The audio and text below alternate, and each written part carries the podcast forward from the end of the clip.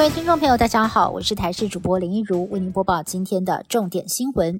迎接春节，不少人已经开始规划返乡出游，但是过年的天气到底如何？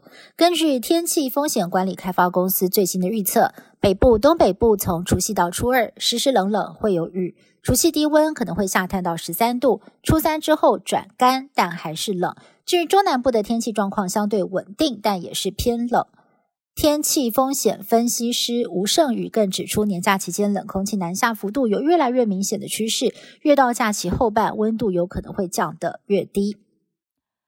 政府鼓励大家赶快去接种新冠疫苗，不过现在呢，却发生了明明有疫苗库存却不能开放接种的状况。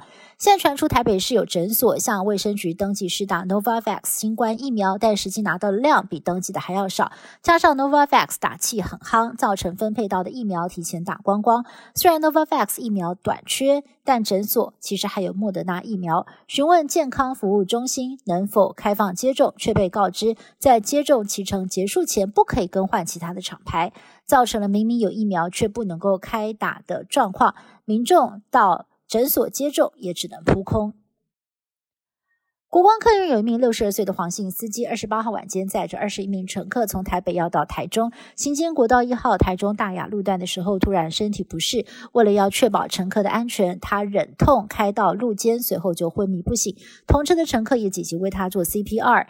经过送医，仍然宣告不治。家属难过不舍的表示，司机生前身体一向很健康，没有想到发生憾事。至于确切的死因，检察官跟法医相验之后，确认是心因性猝死。国立中央大学推动登月计划耗时二十一个月，由太空科学与工程学系主任带领六名学生共同研发深太空辐射探测仪，将在今年第四季升空，到时候将探测仪送到月球，来侦测太空中。与月球上的游离辐射环境是否对人类科技产品造成影响，作为未来发展太空科技产品的重要参考。而这也是台湾首次推动的国际登月计划。争取立法院正副龙头宝座，国民党提名的韩国瑜、江启臣，还有民进党提名的游锡坤、蔡其昌，在今天分别拜会了民众党立院党团。韩国瑜透露，双方无话不谈，也有不少的情感交流。黄国昌也表示，并没有私设行堂，但是他先前才表态，绝对不会投给蔡其昌。两个人的互动备受关注。会后，黄国昌先大方表示可以抱一下，蔡其昌则说他通常只抱老婆。两个人最后是以握手代替拥抱。副总统当选人萧美琴在选后忙着到各县市参加感恩参会，感谢支持者。没想到今天到苗栗的时候，因为有鼻塞，在车上做了快筛，结果阳性确诊。这是萧美琴二度确诊。茶会上在简短致辞之后，他就离开了，跟总统当选人赖清德一前一后进入会场，也避免太近距离的接触。而接下来的谢票行程全部喊卡。